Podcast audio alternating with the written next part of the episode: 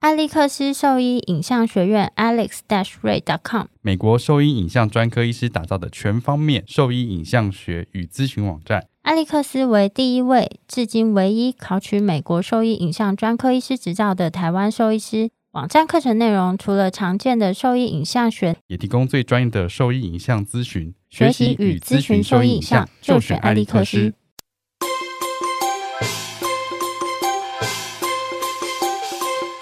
你现在收听的是 Wonder Pet Talk 超级好兽医的闲聊时间，我是兽医师林哲宇 Steven。我是兽医师肖慧珍，在这边我们会用轻松谈论的方式带给大家一些简单。哎、你把那个字切掉了，让我看一下。简单，而正确的小动物相关资讯也会和大家分享一下兽医师日常发生的有趣事情。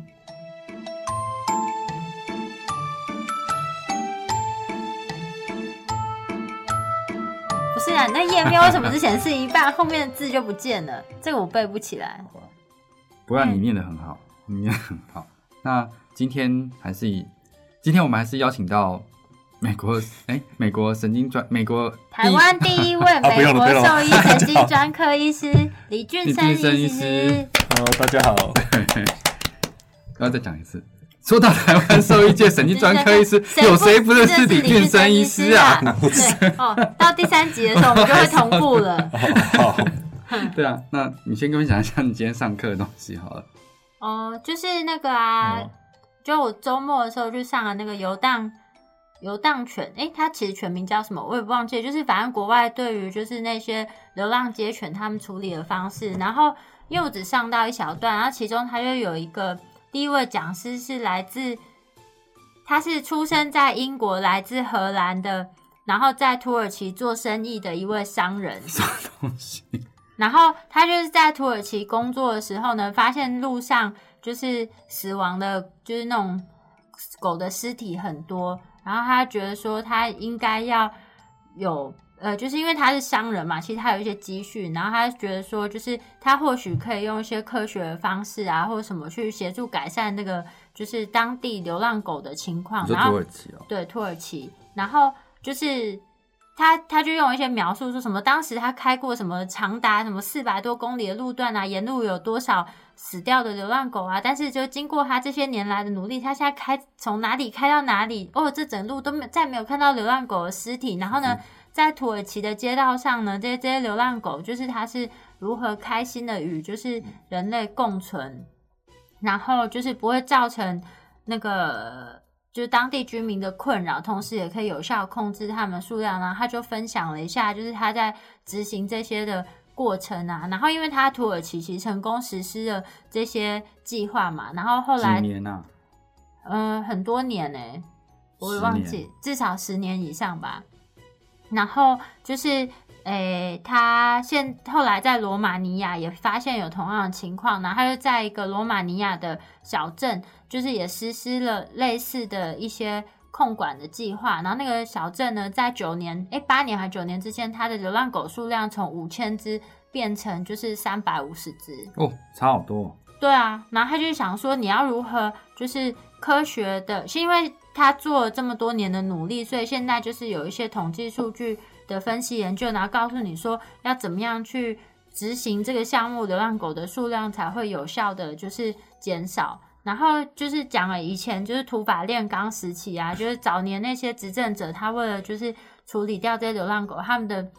做法就是眼不见为净，他就把它载起，就是这些狗再到别的国家丢没有掉再到那个一个小岛上丢掉，然后让他们自生自灭这样子。嗯然后就是现在罗马尼亚，哦，他们中间还有分享到一个很好笑的事情，因为就是罗应该是罗马尼亚啦，还是哪里，反正就是他们在不同城市间，因为他们没有一个中央下达的命令，然后他们其实是各个城市他们的首长去控制他们流浪狗的数量，所以他们的首长可能都并不是很聪明，然后下面幕僚为了拍马屁，所以他们为了达到那个业绩上面那个数字比较好看啊，所以他们经常性呢就是从 A 城市再到 B 城市丢，这样 B 然后 B 城市再到 C 城市丢，其实所以这个国家里平面均分配这样子对吗。对对，就在就是好像这个月份这个城市瞬间，它流浪狗的那个数量控制的是非常非常好啊，但有可能另一个城市它就是激增这样子，所以他说流浪狗这个就是数量控制的根源，其实最好的话就是还是要让中央去就是下达这些命令，但中央的话可能就会有很多，比如说。嗯，就是那些条文啊，或是经费来源，因为这个创办人他他创办这个协会是 NGO 的协会，所以他们经费来源其实主要是来自于捐款，还有他自己早年可能就是他自己投资这样子，对对投资的积蓄。然后跟我们说，就是最重要的话，流浪狗它控制就是要那个如何好好的控制它们繁殖的数量啊，然后它。就是 T N T N R 嘛，然后 R 的话，我们其实都会讲它是 release，嗯，就是原地释放。然后他说用这个“释放”这个字呢，其实大部分的外国，比如说那些官员们，他没有办法接受，他觉得你好像是在释放什么的，什么就是坏东西在这个地方啊。他们大部分都不用这个 release，他们就是用 return。return 就是说我是在这个原地捕捉，然后帮他做了一些结绝育的处理之后呢，我再把它原地放回。就它本来就在那里的，对对对所以他们 他们整个计划的中心就是还是 TNR，对，其实也是 T N R。然后他跟你讲说要怎么样去用一些方式去促使这个，比如说官员们他愿意去做这件事情。然后他们有一个我觉得印象最深刻的是，就是他们在其实我看到那个关心凌医师，就是学姐她的粉丝页上面，她有分享啊，她有就是说她会先写的一些条约，就是说我比如说就是可能十项条约条条约吧，就是在那个选前啊，是候选人都要争取选票的时候，她就要让他们去就是。宣读这份宣宣言里面就是说，哦，我会爱护动物啊，然后用一些他们建议的方式，就是说什么原地就是协助原地放养啊，然后有效控制这些会用人道的方式去做什么处理之类等等十个条约。他说，就是一旦你有签署这个条约呢，我们就是会用 NGO 的名义买一个报纸的全版，说哦同意我们条约的这些候选人有哪一些，嗯然后我们会帮你登报，就公告给给这个地方的居民都知道说昭，昭告台湾人，对对对，没有，那是在那个土耳其还是罗马尼亚啊，反正就是他是这样做。然后，但是呢，选后一段时间，他又会监督你。假设你没有做到的话，他说他会把这些没有做到的人，他再把他们名字登一次头版，把他们名字全部列出来，就是用这样的方式去去算是对他们施压，就说你今天既然承诺你要做到这件事情，你利用这个是就是得到你的选票，那你也要履现履就是。女性的承诺，对，履行你的承诺啊，你没有做到的时候，我让大家都知道，哦，你就是没有做好你的承诺，这样子嗯好像还好，啊，还好吗？听起来就是需要很多政治力的，对啊，的对啊因为这个的协助这样，一个程度上是，因为基本概念好像没有什么，没有什么特别，所以对啊，所以他们当初制定这整个计划的时候，有参考任何其他地方的成功的例子吗？还是这是第一个成功的例子呢？还是怎样？他没有讲那么细，因为就是他们其实现在好像国际上就有一个这个协会年会吧，他们每年都会在不同的地方开会啊什么之类的，就是就会把有心想要做这个流浪者呃流浪狗的，就是管理计划的人，就是聚集起来讨论，看有什么更加实行力比较好的方式啊。然后就是除除了绝育，这是一个概念。概念以外，你要怎么样去有效控制？因为他就把狗分成三大族群嘛，一个就是完全野生的跟自然放养，啊，就是那些没有被控管那些族群，就是你要怎么去算它的数量，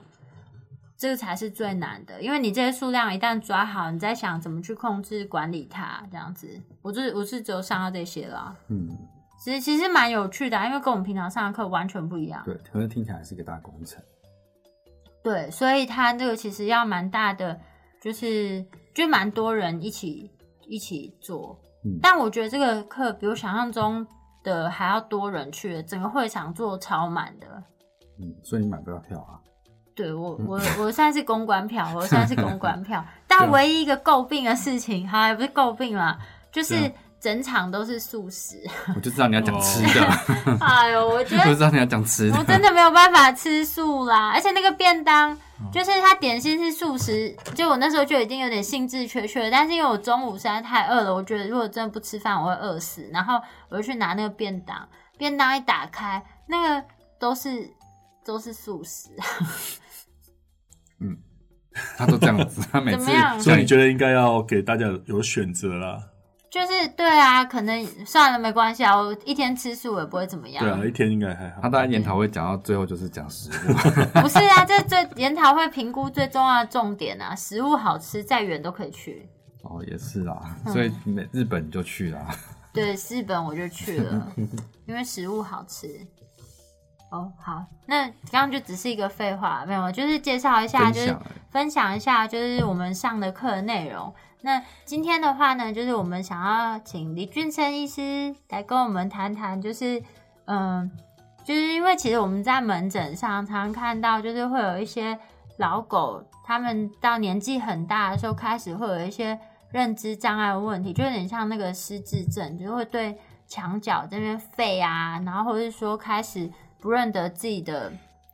主人，或是性情上会有点改变。嗯，嗯，你讲太多，我就是想说，通常是老老年犬会觉得说，好像走路变得比较缓慢啊，或者是好像行为上有一些改变，嗯然后就可能去就诊去说，哎、它它是不是有一些问题？嗯哼，对，大概比较常见是这样子啊。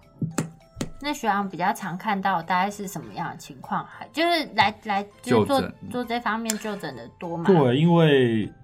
呃，多是一定多啦，那主要是因为这些症状不是说非常非常说，应该这样讲，就是这些症症状你没有办法说它一定是老狗认知性障碍。嗯如果你嗯单纯单纯用症状去看对的啊话，因为这些行为上的改变，在年纪大的狗，那我们会最关心的就是它是不是有一些结构性的问题，嗯，呃，比比如如说说脑脑部的肿瘤，那绕圈圈，对它可能看起来会类似啊。嗯嗯然后脑部的肿瘤有的长得比较慢的，它可能也需要时间呢、嗯就像老狗认知性障碍，它是慢慢慢慢慢慢变不好。嗯嗯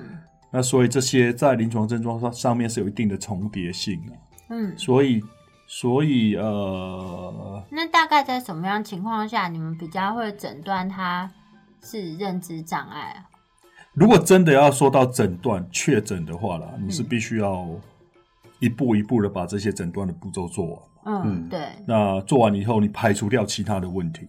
嗯嗯嗯然后它在核磁共振下面，老狗的年纪大的狗，它的脑部会有一定的样子，嗯然后它会有一定的标准，就是说，哦，这些这个地方如果真的萎缩的太厉害了，嗯它可能是老狗认知性这障碍就，它会有老狗认认知性障碍的机会就很大。嗯那我们还是利用这些间接的证据来来证明它是它是这个问题的，嗯然后再加上行为上面像的话，哦，基这样本上的诊断就是这样嗯子。那比较您比较常见的那个临床症状，就是你觉得最呃，例如说 Top One 一定会有什么？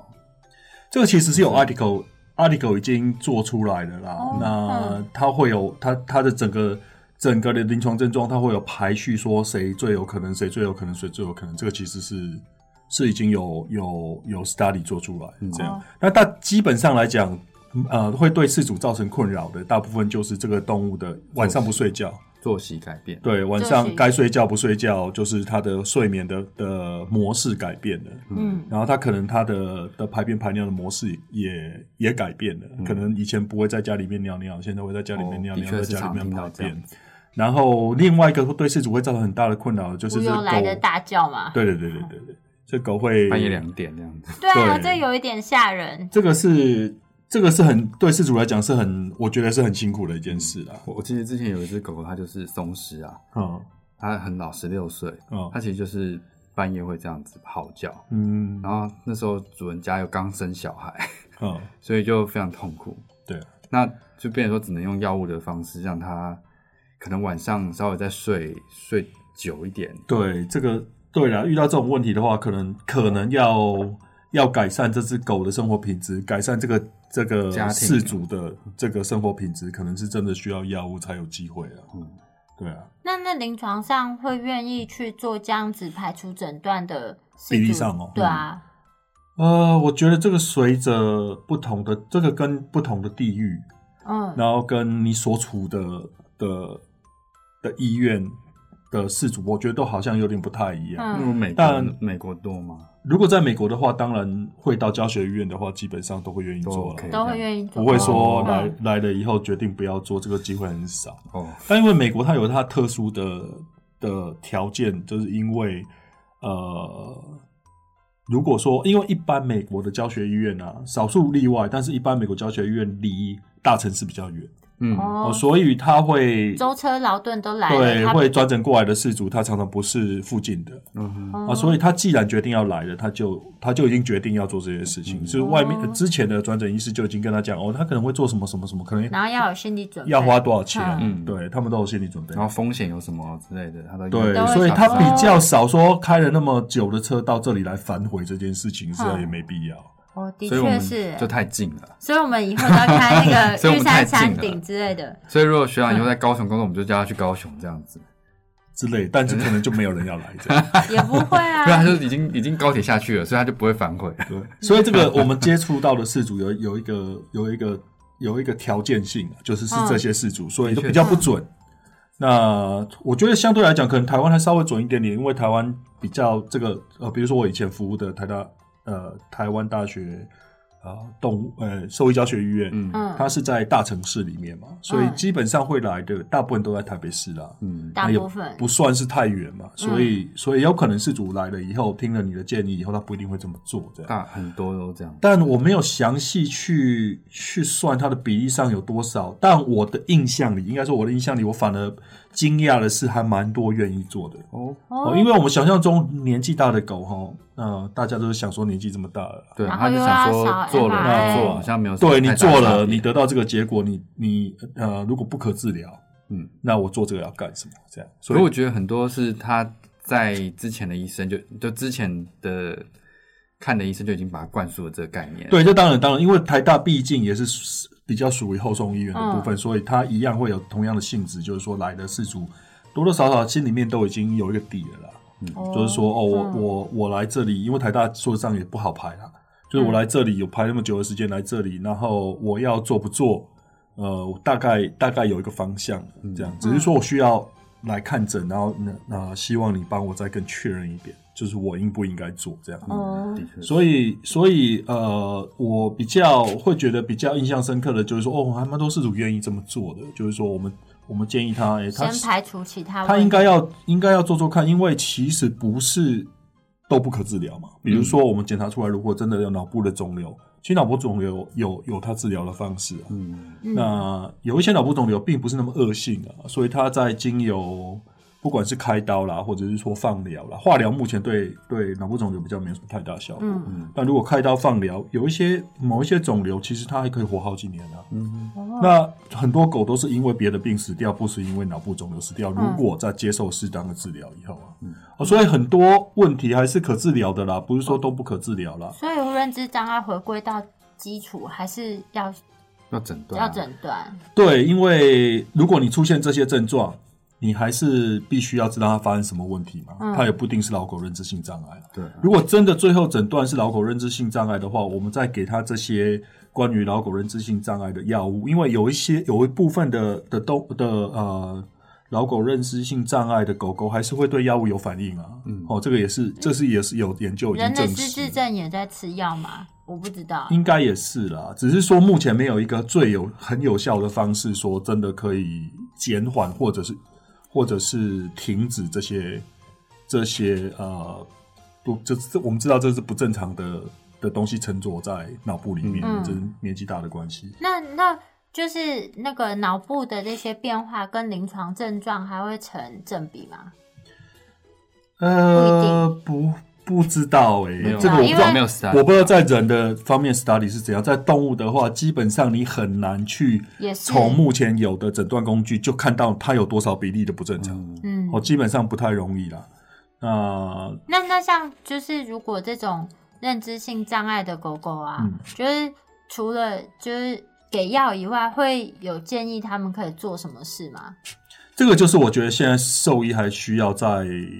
在在这方面来更更付出更多努力的地方。目前有我们所谓的有证据的，就就是 evidence based 的话，大概是药物方面。药物，对啊，嗯那其他的部分的话就比较因为我我比之较前大概是建议啊嗯他多活动啦，就可能做，如果说他可以接受的话，可能做一些比较简单的简单的复复健的活动我。我相信这一定会有帮助啦，只是说我们不知道说这些这些帮助有多少，有没对，有因为显著差没异有这样。没有没有没相关有的研究研究，但是报像告人的话，早期的阿兹海默症，他们就是会就是送那些阿公阿妈去上学，然后就会嗯打麻将吗？没有啊，太难了啦。 他们会做的就是比如说学画画啊，然后就是才有点像去安亲班，但是他就安排很多课程，然后有专门的护理师会陪在旁边，就是他每天课程都不一样，然后偶尔也会有一些就是教学活动啊什么之类的，就是。在那边让他们第一个是有事情做，然后第二个是就是会设计小游戏、小活动，让他们去去思考。我想到之前不是有一个药厂是做出了那个什么，是那个吗？就是阿兹海默症的药吗？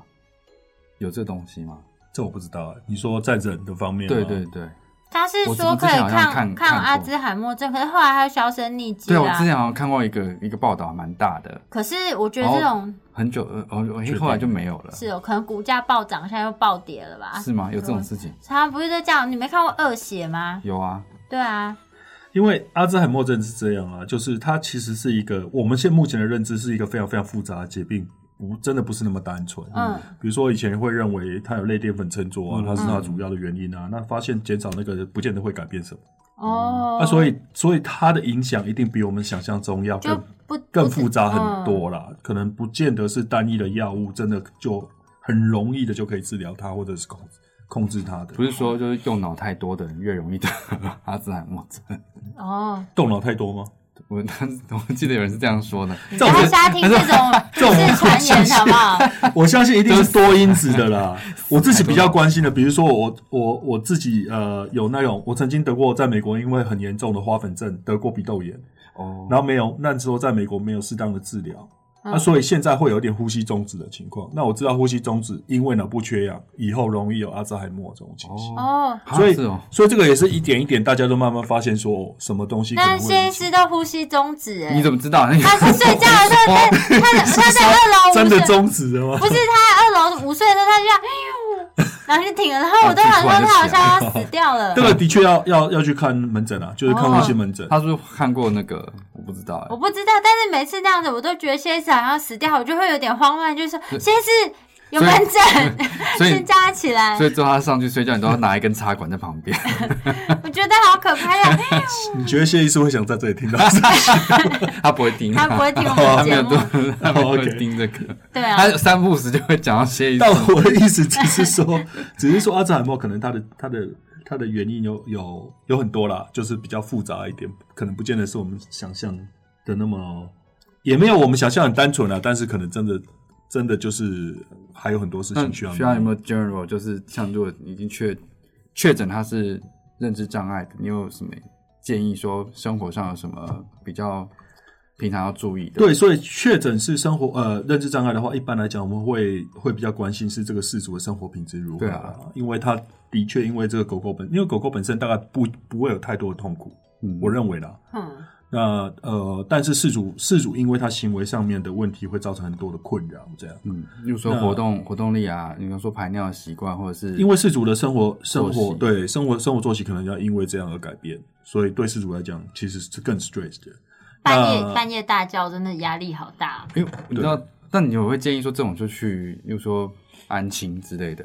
因为我其实，在泰国我看过那个老年通楼动物的照顾，对，它就是那一栋医院，那一栋医院里面，然后它有一个区域，就是放了好几只老狗，就躺在那边， 好几只老狗。他说：“我说哦，那个是有什么病？”他说：“没有，他就是白天或者是他就就是是不要让他在家里一直睡，就对来这边，他会帮然后它翻身，然后有的那个是住也着，然后它住就住在那里，然后主人会来看它，就这样子。对对对，我觉得这是一个不错的方式，台湾好像也有哎、台他湾那也边的有环，啊。他那边环境很好，因为他那边是医院嘛， OK，所以他在里面就是助理，然后会有医生，就会配一个医生在那里。对啊，这个对于真的没办法照顾他的事主，也是一种帮助他总们的比方他式啦把它丢掉好啊，因为他因为那就不因还为有现在我觉得现希望他在事主下会丢掉的真的比较少了啦，真的但是哦我十会六年呢、欸会是一个多啊，动困保处对，会是一个很困难的决定的是要把它勒死啊，对，哦，这是会对事主来讲是一个很困难的决定。但其实坦白说，在国外很多事主会选择会选择安乐死，其实我我刚刚讲那个十六岁那只松狮啊，其实非常感动，因为那个那个狗狗它就那个爸爸每天都是都在照顾他，对，然后他家里又生了，那时候好像后来是生了两个小孩，哦所以他其实又要上班，然后要顾小孩，然后要顾他。可是他顾的顾他虽然是顾得蛮好，虽然初期有一些褥疮的情况出现，所以他后来是四肢不太能动啊。哦然后他每天都用喂就灌他吃东西， ，OK 然后这样子灌你好像也差不多半半年一年的时间， OK，差不多。嗯然后松氏，你有想到他那么大只，喂他一那个人这样顾，那那你们，因为你知道，其实前一两个礼拜就有四组哈狗，就是就是台大诊断是认知障碍，但是我印象中他是不不晓得有没有做检查，但嗯反正就诊断为认知障碍，然后他就是。有来做复健啊，每个礼拜来做一些运动和活动。 然后他上礼拜就问我说：“就是那你觉得高压氧可以吗？” 我就嗯，学长你的意见呢？就是高压氧对这个疾病，你觉得有有正向帮助吗？我我是不知道啦，因为呃，目前好像没关系，如果这段不能讲，我们可以把它剪掉。不会那啊我我简单的讲，就是我不知道，不知道我是真的不知道，对啊，因为目前好像有那么那么那么一些呃觉得会有帮助的例子出来，但是但是这种东西说实在的，这个都很难说。因为我觉得证证据力不足啊。对啊，因为我觉得这种就是你，例如说问说今天那个精油，精油对那个阿兹海默，或是对那个认知障碍有没有效，没有人知道啊。但这这这个在医疗上，我们总是这样想，就是说这个东西有没有效，有效是最好。那没有效的话，那另外一个考量点是什么？它有没有有没伤有害？伤害性？对，如果它没有什么伤害性的话，那要尝试其实不见得是是错的事情嘛。就没有不行啊。对啊，我通常是说，就是就是如果就是它会有一个优先顺序嘛，比如说呃，让他活动啊，跟他能够好好睡，我觉得是他们需要先决，就是先处理的事情。然后如果他到后面如果有闲钱，就空闲时间，他想要多去做。也 OK，就对不我阻想止不我反想对，但是他不能说、呃我其他事都不做，但我就一直去去试高压氧，那我就说这个不行。哦，我想这个是完全是事主的选择，嗯，对啊，就是他决定要怎么做了，然后然后只要说他明白说他做的这些东西有多少多少证据显示它是有效的，可这样是通常他就们好不了知道啊，他们不知道，通因为常不他知们道都会听到，因为像他们通因为常都那会听到说我这说证哦是不，证据这件事情，其实大部分都是医生才会知道啊。而且他们就会听到说，呃，就是谁谁谁他们家的狗也是一样的问题呀、然就后高压他就氧好好哦，对啊，他做高氧之后，他就每天就是活蹦乱跳或什么，可是对，就就有很多很多这很种多啊，这种啊，他们就是。就所以这房间才会很多人去吃一些奇怪的东西啊，龟多就尔是仙膏，龟鹿二仙膏不是一个点心吗？不是那不是一个一个保补充品吗？哦，是吗？那我们有时候去那个，我们不是有去吃那过叫龟苓膏，哦啊哦 差很多好不好， 讲是保养品，哦，我想说，我们不是去金华酒店吃那个 那下是啊那龟个晚餐的苓时候，膏，点心区有一个龟什么 的，龟苓膏我。觉得这个领域倒是很值得好好好好做一些 study 了。不过哈、这个有时候会让让人家觉得比较挫折的是，你也知道说人就有这个问题，但人就是没有办法解决。所以你大概可以直接稍微连接，就是说在动物要解决这个问题，一定也是很困难的。嗯，嗯，对啊，但感觉那还是让他们多活动，我相信是啊，因为你呃，我们说呃，这怎么讲？rich environment 就是让它的生呃环活境环境丰富化丰富对对化对，那是一定会有帮助的啦。只是说它的帮助能不能符合事主的预期，这我们不知道，因为事主事主有时候他会希望更多这样。嗯，那这个这个如果说只能让它改善一点点，那不见得能够符合他们的预期啊。嗯，所以这个就是我觉得这完全是事主的选择啦，他觉他觉得他想怎么做。目前来讲，我觉得没有，我们至少我们没没有很很有力明确的证证据说哦，你这个一定没效。不适合做，或者这个哎你这一定要做，这样对，这这是我觉得这个蛮中立这个的看法。对嗯这个真的很中立耶，不愧是学长，讲话都是 没有没有，我是看我是看疾病啦，因为这个病来讲，就是我真的觉得认知障碍，就是很困难没有，，就是我们很还有困下难一的个病，我们还有下一 个病，很困难的问题啦。这本来就是没有要一起吗？就是那个啊一起讲吗歪头讲完好了。好啊，哦，你说前庭的问题对，啊，对啊前庭，因为因为有的时候他们的老狗老狗常发生类似的问题嘛，就是有时候他们不确定说是不是认知障碍，他就觉得说，哎、他好像出现一点神经症状，是不是突突其他然问题？突然间就是本来昨天都没事，然后今天怎么突今天然突头然就走会路开就始歪歪的，或者是容易跌倒啊。容易跌倒、站不起来？因为好像这个症状是不是很多变啊？就是如果说是老老狗的前庭症状，很多变哦。呃，应该说它从轻微到严重可以差异很大了。嗯，就是说前庭的问题，其实人也是有啊，所以大概很容易想象，就是说前庭本来就是我们身体接受外在环境的的资讯的一个直接的的构造嘛。嗯，比如说你要知道你自己身体在哪个位置，你要知道你头的位置，你主要是靠前庭，你也可以靠你的身体了，但主要是靠前庭。嗯，所以如果你前庭有问题的话，基本上这个这个你的世界是有一点点头上脚下，天旋天旋地转。哎、我常常都这样，常睡觉，然后可能就饿了。，对，所以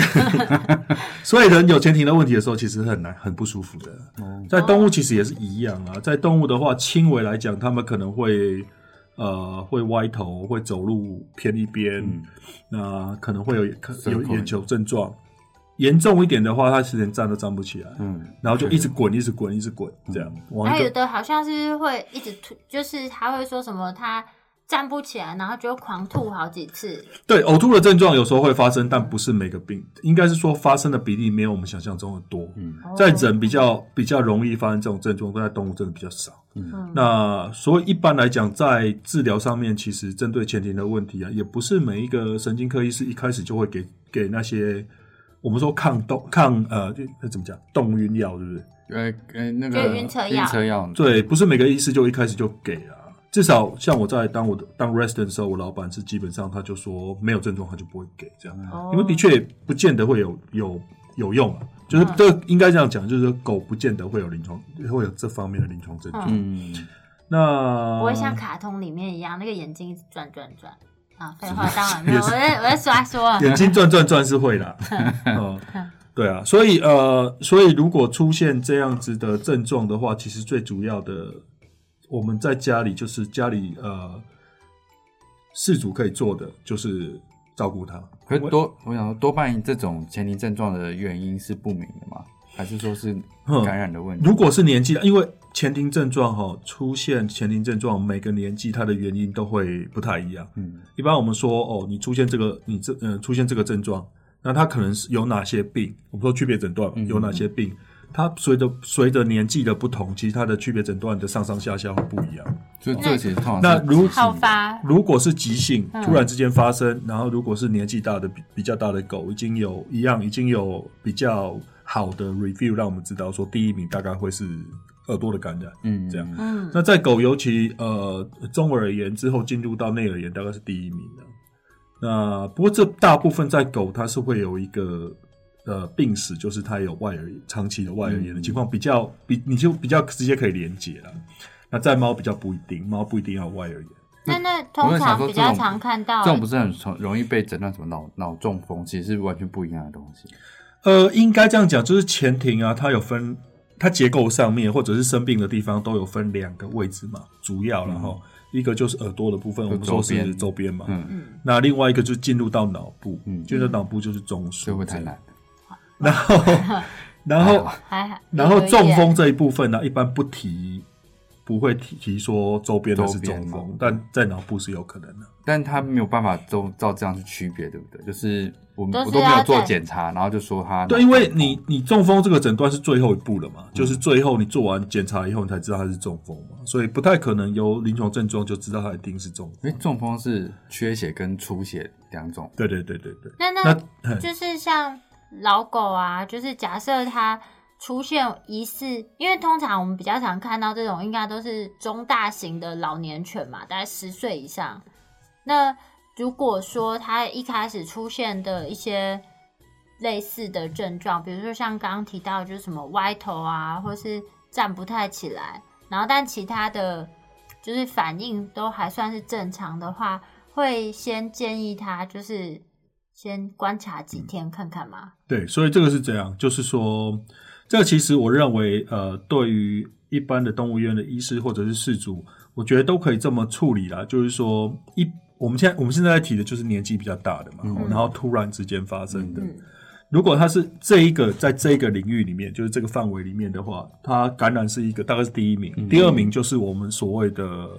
呃 idiopathic，、就是不明不原明原因因不明原因造成的前庭的症状，在老狗。嗯那呃，猫不猫就什么年纪都有可能这样。嗯那在狗的话是一般是比较老的，很少数很少数有一些 case report 的是年轻的时候也会有，嗯一定有 pattern，哼，也是检查不出原因这样，也是很少数有，但是大部分绝大部分都是都是在老狗。所以如果出现症这种症状的话，第一个如果一个一个 neurologist 会想要知道的就是说，哦我有没有机会知道它是周边还是中枢啊？嗯哦，如果我知道它是中枢，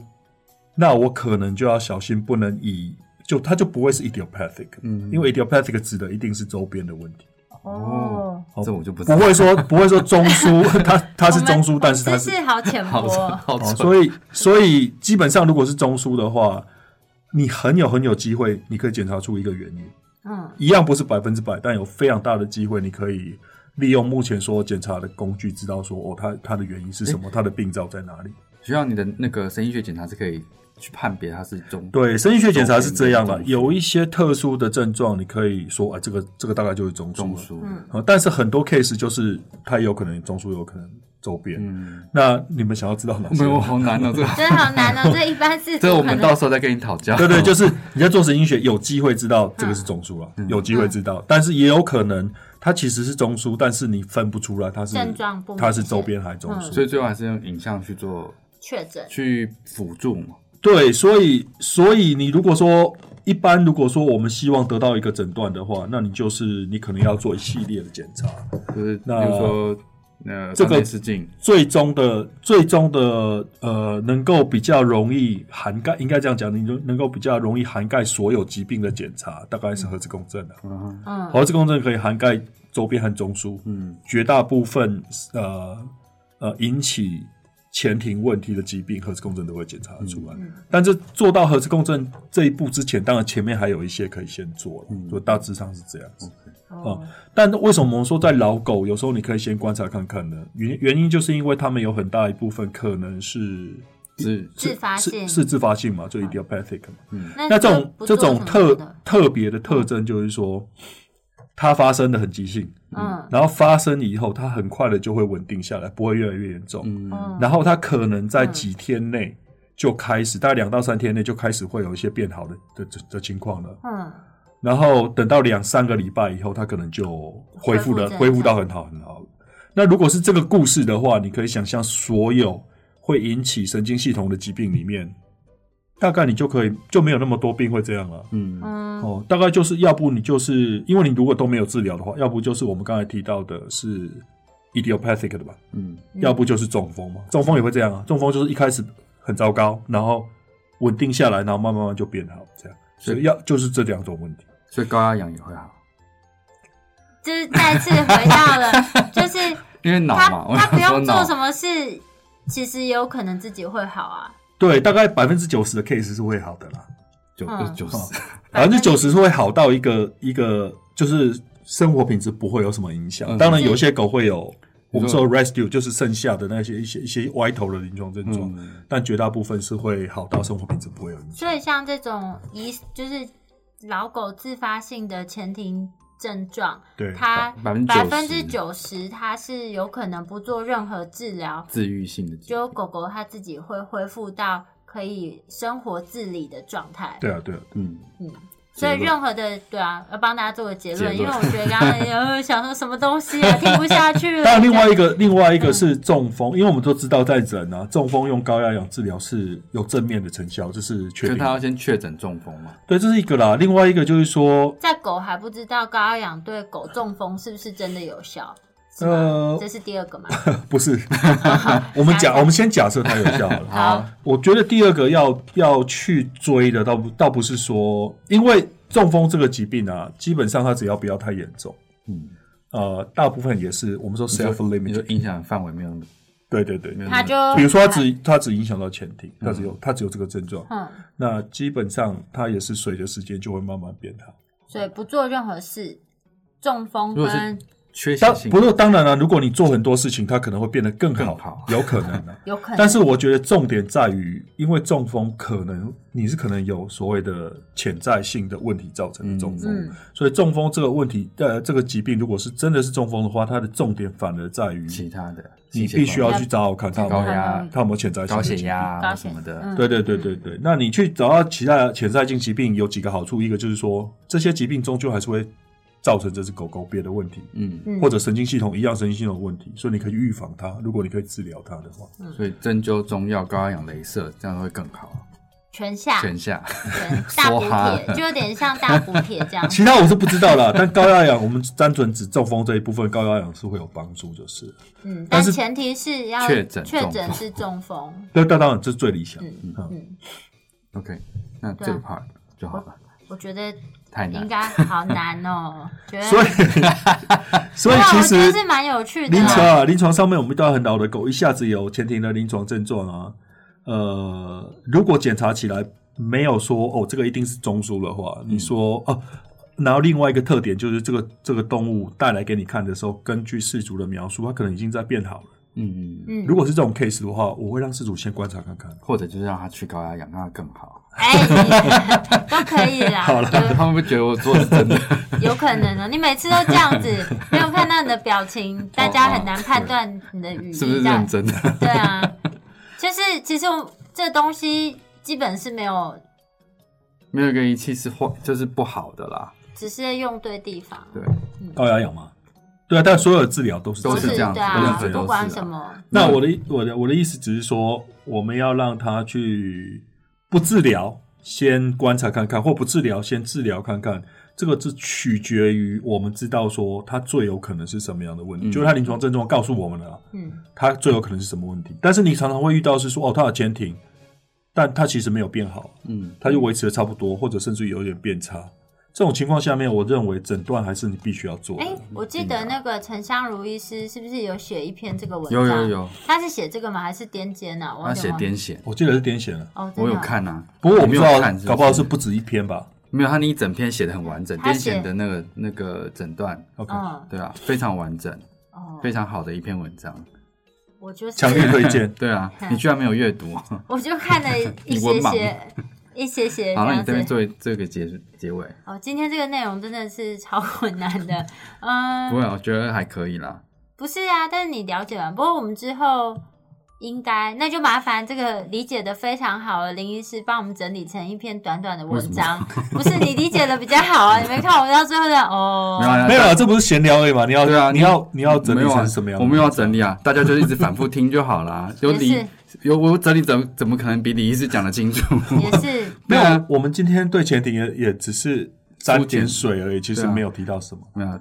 其实这样就够了啦。 哦 OK，所以好大家大家就是在想说老老狗的这些问题的话，可以听一下这一集的内容。如果真的听不懂的话，就听个五遍十遍，对啊，因为最近很忙，也没有空整理。就这样子吧。对啊，好，那如果说对我们这一集的内容有疑问的话，就再听个五遍至十 遍。那我们的那个就这个结是论播放播放的那个呃网址的话是，就是在 Spotify 或是 Apple Podcast 或是 Castbox 都可以找到我们的节目。那如果说对我们的内容有什么兴趣或是疑问的话，都可以上我们的网站，我们的网址是 triple w wonder vet com 打七 w，或是 Google 搜寻 Wonder Vet，或是 FB 搜寻 Wonder Vet 超级好兽医都可以找到我们哦。那今天的节目就到这边，拜谢谢听拜。得够久会有彩蛋 哦，然后 真的、这哦，什么彩 蛋？跟你要放彩蛋啊。什么？好啦好好好，我想一 下，我想一下。好，谢谢学长。谢谢 OK，学长好，拜拜。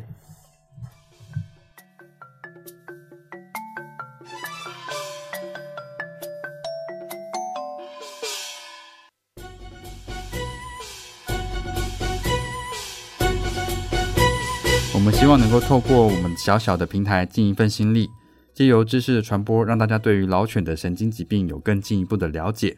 那至二零二零年一月三十一日止，特级分享达目标次数，我们将会捐出定额金额给犬山居，希望大家能够一起传播正确的知识。祝大家新年快乐！万事如意。